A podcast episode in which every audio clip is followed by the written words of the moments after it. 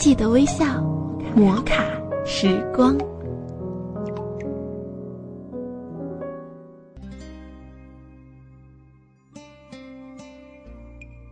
枕边风电台欢迎您微笑收听摩卡时光，我是静儿。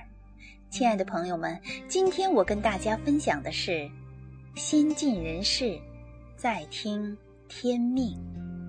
作者：鼹鼠的土豆。昨天全家人去看电影，看完走回来的，路过河边公园的时候，我就跟婆婆说。河两边的酒吧，这也不行了呀！我婆婆顺口说：“发财也得看命。”我说：“那我明天不上班了，反正都是命。”我婆婆说：“你这孩子，我说的是这意思吗？尽人事，再听天命。你这还什么都没干呢，就想认命了？”晚上的时候，跟前辈讨论写东西这事儿，前辈说，把大的目标分割成无数小块儿就容易了。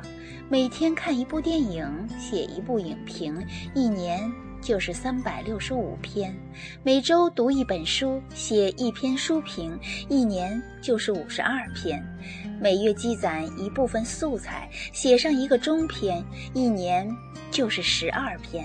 坚持一年，就会发现作品非常多，而习惯了半年，就不觉得工作量大，不知不觉就完成了目标。马上就有人反驳说：“那每天不是要占用很多的时间吗？随便什么事就可以打乱计划，不可能坚持下来的。”我刚想反驳，前辈端起茶壶给我续水，说：“尝尝这茶。”话题就转到茶上面了。等没别人的时候，我就问前辈：“刚才干嘛不让我说？”前辈说：“你愿意把时间花在写东西上，他想花在娱乐上。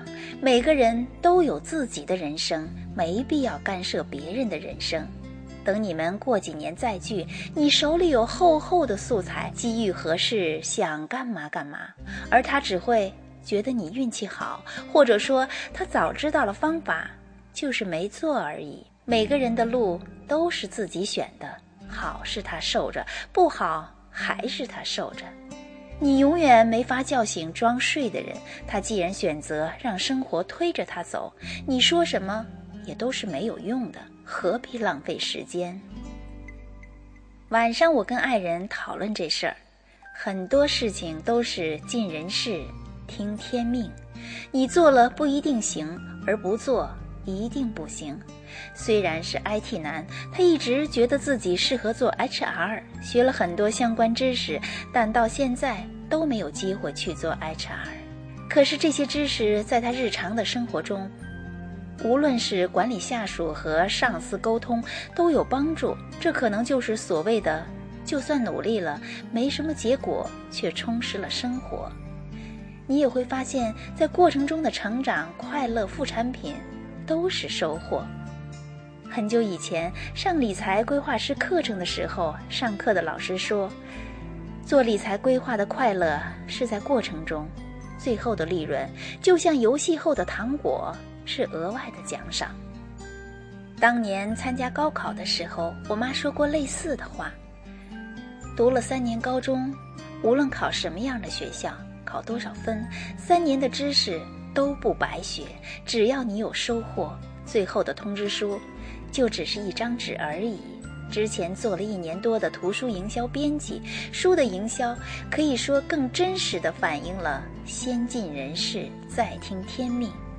你可能很认真的做媒体推广、现场推广、网络的宣传，只要按部就班的做，就算没有成为畅销书，卖的也不会太差。